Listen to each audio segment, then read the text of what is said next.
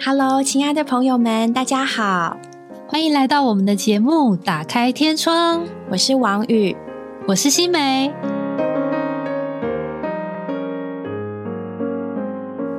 上集节目中，美香姐说到，她所有的专业知识和信仰，就像是在黑暗中驾驶的前车的灯光，让她能够跟着往前走出黑暗。但事实上，许多踏入大学知识殿堂的年轻人，都曾经历信仰与知识的冲突，或说冲击。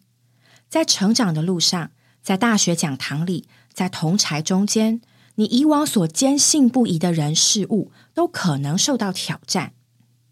不晓得大家会不会好奇，美香姐在台湾、在美国求学的路上，有没有曾经遭遇过信仰与知识的冲突呢？她又是怎么往前的？我们就从美香姐遇见主耶稣的故事开始讲起吧。美香姐提到说，你一路上都有神的带领，这方面我们还蛮好奇的。就是您是怎么样遇见这位神？是在美国有人跟你传福音，还是回到台湾之后，什么样的因缘机会去认识到神呢？嗯，什么样子因缘机会认识到神？就是我有一个 guardian angel，不是我这么说，是。我的美国朋友都会这么说，他们觉得你这个人哈，总是一路就是 lucky all the way。然后他说，You have a guardian angel，那就是一个守护天使。我说好吧，我有 guardian angel。那现在回头看哦，当然就知道那是神嘛。其实我有时在教会里面的姊妹，我说东说西，姊妹们都说你早就被我们的神盯上了。只是时间还没到，他早就是盯着你。创世之前所预定，对，他就盯着你，一直一路引领你这样子。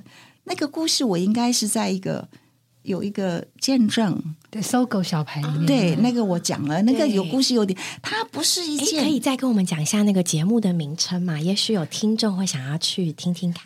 大家可以上 YouTube 搜寻“歌山的颂赞”，唱歌的歌，珊瑚的山，歌山的颂赞。或搜寻一个科学家信主的历程，就可以找到喽。因为很多人说：“哦，我听到了神的声音，我从来听不到神的声音，我是听不到神的声音的。”我都是事后说，原来那就是神在引领我，就是神就是一直在那里，他不会离开我们。对，真的是这样子。在收信之前，你就开始对这个信仰有一个信心的时候呢，我就完全像这个信仰，就像知识一样。我其实我不会弄错，这个神就是在我的心里面，他就是就像一个真理定在那里，他不会，我不会搞错，我不会说今天这样，明天那样。神就是让我变成一个科学家，我从一个科学家的角度来认识神，跟他建立那个关系。嗯，所以其实这就是我跟神的关系，其实还是一个科学家跟神的关系。嗯，科学家跟神的关系，这是蛮对，蛮令人好奇的。特别讲到科学家，是因为科学家什么事情都要验证过嘛？这方面他不一定是验证，但是他是一个逻辑，他的逻辑是一路，他就是不会。不会这样子绕来绕绕来绕去，它就是一个循着一个逻辑。所以你有了这个逻辑之后，其实呃，像很多人就是什么过意不去啦，只是过不去啦，什么就不会啊。你信的神就是神给你的。我要去开一个刀，我的脚要去开一个刀。我就想，虽然那是一个小刀，可是毕竟是在我的脚上，两脚一起开。我说，我若是从此变成一个走路不好的人，那就是主的意思，他一定就是要我变成一个坐轮椅，但坐轮椅的运动员。我就已经想好了，我就已经想好了，就是我从此脚不能走路，我就要开开心心的去变成一个坐轮椅的运动员。好积极哦，就是。你就不会弄错啊！你就相信神不会错。呃，神不一定给你你要的，但是神的逻辑是在那里的。嗯，那有没有碰过在你的专业上和你的信仰有冲突的时候呢？因为其实许多的学生，特别是因为我我在台大嘛，很多台大学生当他们进到大学的殿堂。知识的殿堂，结果就发现处处挑战他们的信仰，他们就会在其中陷在一种两难的里面。那美香姐有过这样的经历吗？有啊，我有一次去给一个演讲，在一个教会里面结束的时候，有一个姊妹印象很深刻，她个子很高，所以因为我个子很小，她就这样对着我讲话。她问我一句话，她说：“呃，你相信演化论吗？你相信演化论吗？”然后我就看她一眼，我说：“演化当然存在。”然后我就给她举了一个例子，我说：“演化的存在，比如说，嗯，在非洲有一种 sickle cell，就是一种。”红血球的一个病症，那个病症它是对非洲人的比例蛮高的。那是因为有这个病症的人，他对这个 malaria 对疟疾是有抵抗力的，所以这个基因就提升了。我说这就是演化，就是通常这样子的症状在别的地方它是蛮低的，因为它它不是很健康啊，因为你红红血素会不大够啊。可是，在非洲那个地方，一生下来就面对疟疾给你的挑战的时候呢，哎，这样子的就多了起来。对我说，这就是演化的过程。我说，我们的神并没有不让你演化，然后他就很满意，他就很满意，就点头就走了。因为有些文字啊，有些用语的不同，呃，我们不要去盯住那个不一样的文字。我们其实就是要在一个共通的一个一个基础上基础上面沟通啊，对，嗯，所以其实当你在遇到这样的冲突的时候，你也会这样的找出一个平安的出路吗？它确实是一个事实，不是我找出来的。我我觉得我很感动，就是有一天呢。我们我们就在这里，每天我们就说我们怎么传福音，怎么让一个人更让更多人信神。那你就会想说，神什么都能做，最简单的事情就是让每一个人生下来就信神。可是这样子，人生就他就失掉了他给我们这一个生到死自由。我们自由生活，让我们去发挥，去怎么用我们每一个人的方式来彰显神的荣耀的这个自由度，那就没啦。所以神当然不会做这件事情，他一定就是让你在这个过程，我们有一个自由的时间，就是生到死之前。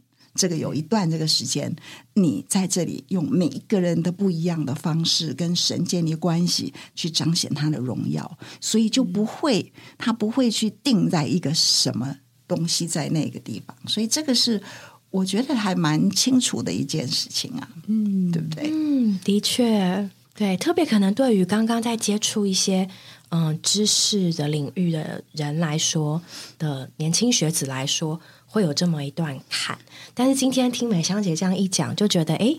其实不是一个坎，是我们认识的还不够多。当我们对一个知识，呃，一个一个专业认识的更多，对圣经认识的更多，对神认识的更多，好像自自然然这个问题就迎刃而解了。对啊，因为演变它一定有啊，演化一定有，这是我们在我们面前就发生了。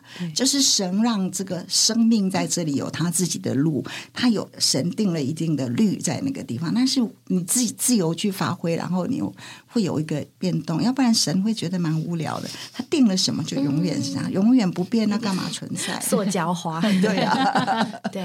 我也的确蛮喜欢这样，就是我觉得很感谢神给我们自由的意志。对，就像我们也可以选择，哎，现在我要把这个节目关掉，我不要听，也可以选择听。可是当我们越听，这位神既然他是真的是实的，就越接触他，你就越满了对他的赞颂。就哎呀，真的太奇妙了！原来之前只是我不知道。不是他没有，是，对啊。那米香姐有没有在呃信主的过程中，对神曾经有过怀疑过？对神没有怀疑，从来都没有。对神是不会有怀疑，对弟兄姐妹有时候会有一点怀疑，说你们为什么要这么做？我不理解，我不懂。美香姐好喜乐，对，真的，我觉得对神完全没有怀疑这件事，真的是。你要去怀疑他，你就没有解了。我们信他的时候就是信了，但有时候还是会不明白，可能会不明白为什么神会在这个时刻给我们某一些的环境嘛？那就是你不顺服，嗯，对不对？对，或者是说像刚刚讲的不开心，神那样做，对，就是不开心啊！你你要顺服啊，有些东西你改变不了的，你要顺服。这也是您喜乐的秘诀哈。也没有这样子故意说我要这样做才喜乐。对，就是你这样活着活着，你就发现哦，原来我是这样子的人。嗯，我们其实很多东西并不是定调说我要这样，所以我是这样。我其实是蛮后知后觉的。那你怎么后知后觉到神很爱你？你要回头看，你什么都有，人家什么都没有，你神不爱你吗？那如果什么都没有的人，神还爱他吗？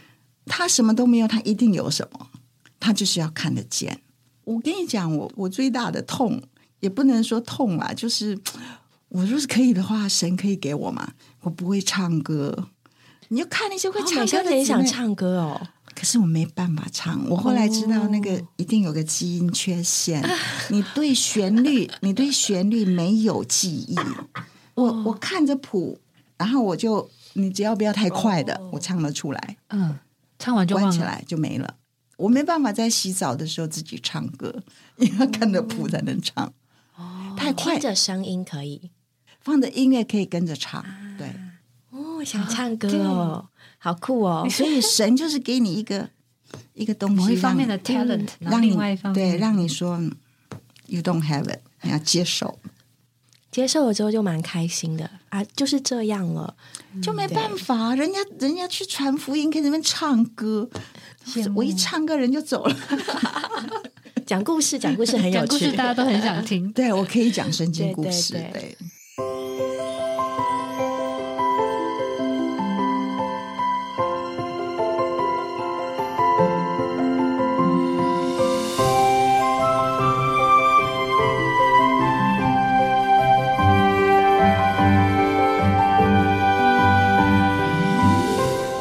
听美香姐的陈述，我一直不断的想起一处经节，应该是在约翰福音的八章，他那里说：“你们必认识真理，真理必叫你们得以自由。”那其实就好像应用在今天的疫情的里面，当我们认识一些事情的真相，我们就不会再被那个痛苦、被那个焦虑所辖制。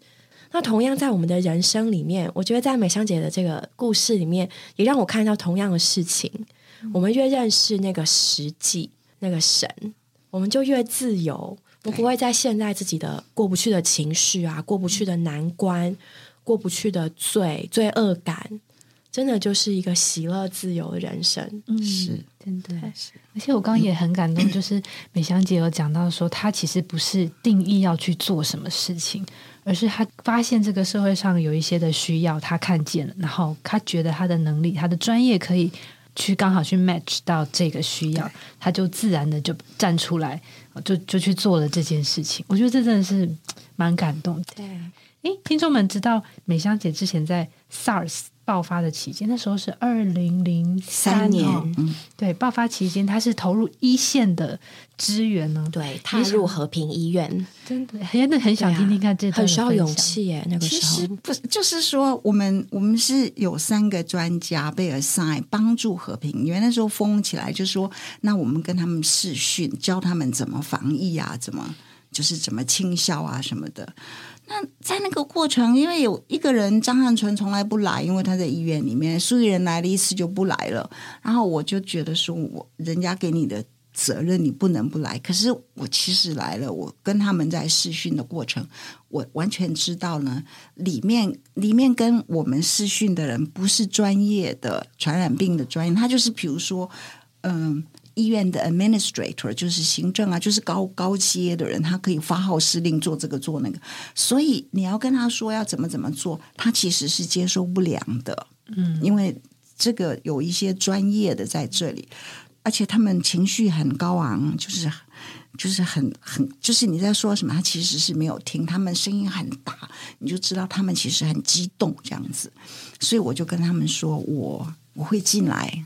那他们就很开心，说我会进来。至少这这一件，我说我会进来这件事情，至少让他们可能觉得说，他们不是被放弃。好，真的，我觉得这个本身就有它的意义。那我就真的进去了，就教他们带一些东西进去啊，怎么怎么清洁这个这个表面啊，什么什么，就反正就是就来回做了几次是这样的装，主要是教导他们如何清啦。那回头看也都没有做的很好，因为比如说那个嗯。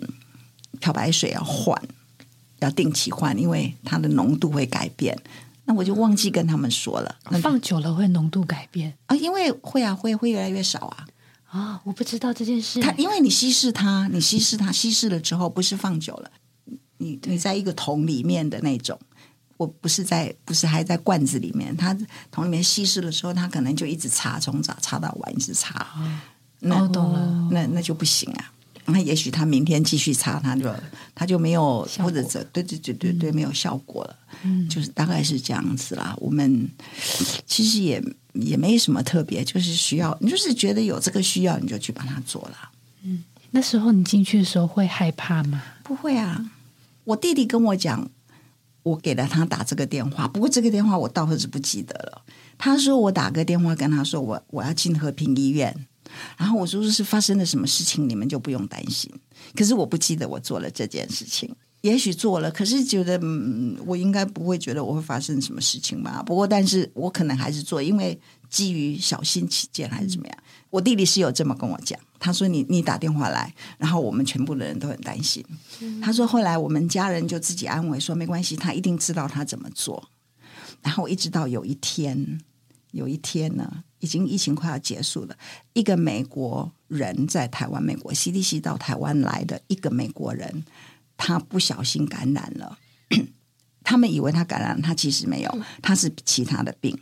后来，后来就是国际新闻嘛，就美国飞机就把他载回美国，然后我的家人在美国就崩溃了。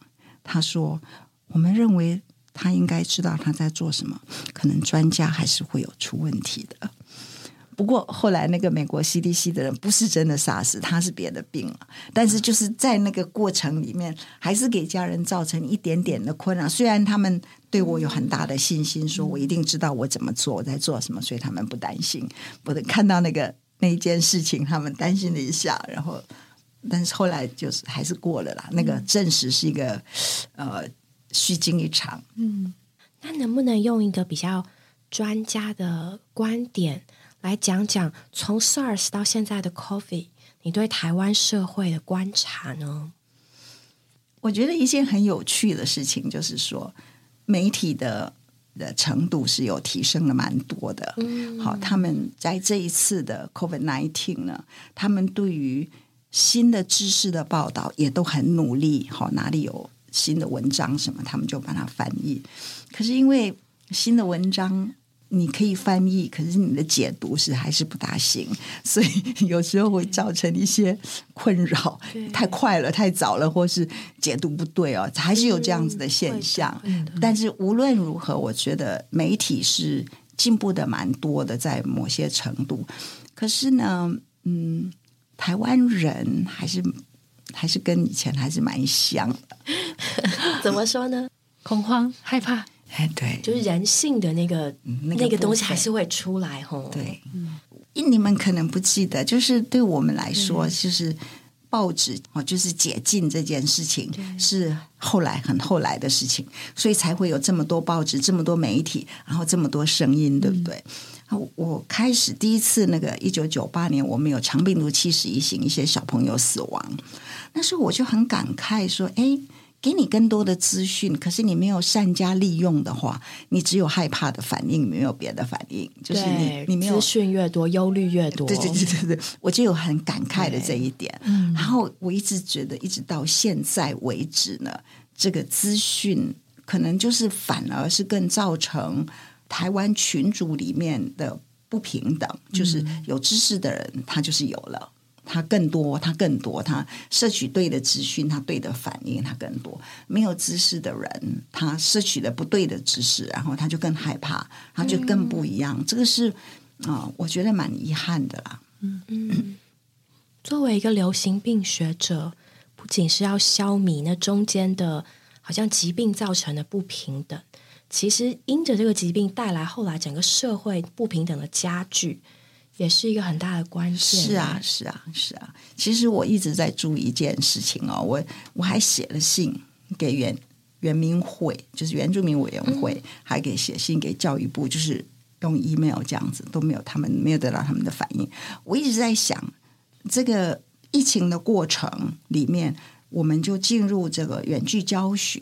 那远距教学，那这些呃偏乡的孩子，对有没有趁这个时候呢，加强他们的这个 AI 的什么知识啦，或者是对对对，可是就我就找不到资讯，我感觉应该是差距更大，对，就是城乡啊什么，就是有的就更有，没有的就更没有，所以这个是我觉得我们应该真的要花一点时间，对关心小孩子的人，真的要花一点时间来看这件事情。我知道我提这件事情的时候，他们就说有啊，人家教育部都有把电脑准备好借给他们。我那好，那那那我们来看看效果是如何嘛？对不？你你我知道你有做一些事情，可是这个过程里面有人更进步，有人可能没有进步。那这是我的怀疑，不一定是真的。那但是我们就要去看呐、关心小朋友的人，就是比较有门门路。因为我实在是不在教育界哦，也不在，就是这个就是真的，我觉得要去看一下，那个蛮重要的，因为。就是在很多的部分，它就是在默默中就是发生、发生，一直发生，一直往前，一直一直发生。那这个影响有些是蛮深远的。对，觉得美香姐的心胸非常的宽阔，嗯就不只是关心流行病学这一方面，就连教育，就是偏乡的孩子。其实我刚刚听的是蛮感动，真的是像美香姐刚开始的时候说的，她很注意这个差距是不是能够把它拉平，嗯包括这个偏乡的孩子能不能得到比较好的教育，能不能借着这一次的疫情去更注意到他们本来就已经缺失的这个部分。是啊，对，这个确实是蛮需要被关心到的。嗯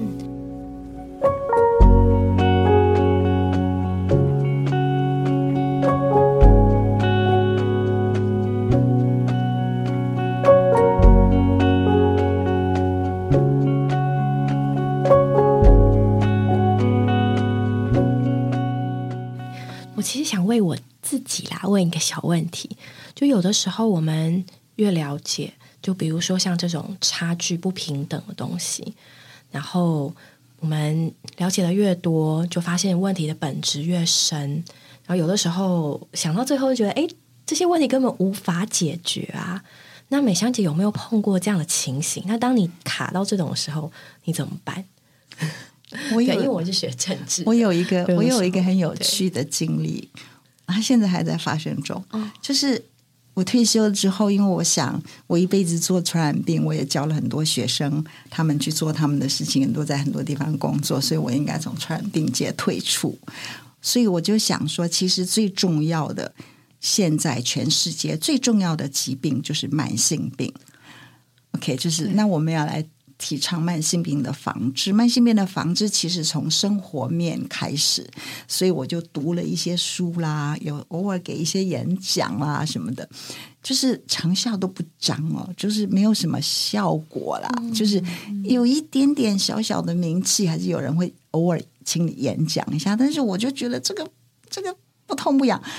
那我在想，就是说，那现在呢，好了，COVID nineteen 出现了，那我们就哎又迫被迫又回到这个传染病，没办法了。我其实本来是觉得已经离开他了，回来之后，在这个过程里面，我觉得我好像诶比以前有名了一点，好像大家对我更认识了一点，觉得呃这个时候我就也注意到，在文献的收集里面，我就看到了几个关系啊，比如说在开始的时候，疫情发生的时候，会重症死亡的很多都是有慢性病的人。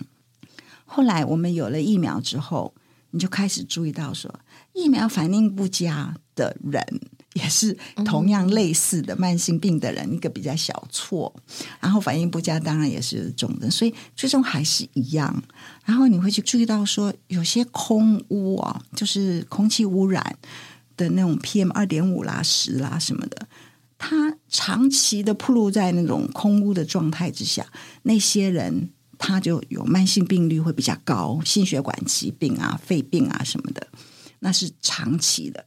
可是，假如在 COVID nineteen 这个疫情的期间，哈，那个城市的这个呃 PM 二点五还是起起伏伏嘛，因为各各式各样风向啊什么的状态，或者是 traffic 啦，或者是工厂啊，或者是呃发电厂什么的这个现象的话，就偶尔会比较高，比较高的时候就 correlates 就跟这个死亡比较高的死亡率相关。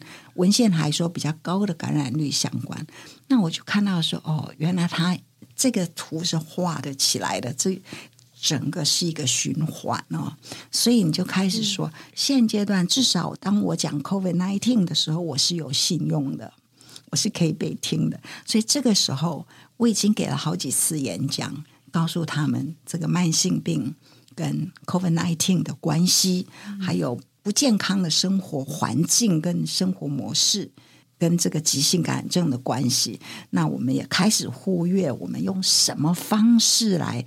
慢慢来扭转这个趋势，嗯，所以我觉得这个是，嗯，我不知道是成功还是不成功，那看神怎么引领我。但是我的感觉是，现在我来讲这件事情的时候，接受度比以前高很多。对，好像是很有希望。对，有个事件发生的时候，这个东西就引大家注意了。对，还有一个故事，人家请我去给一个登革热的演讲，我跟他说，登革热演讲，我不要讲这个好不好？我来讲慢性病。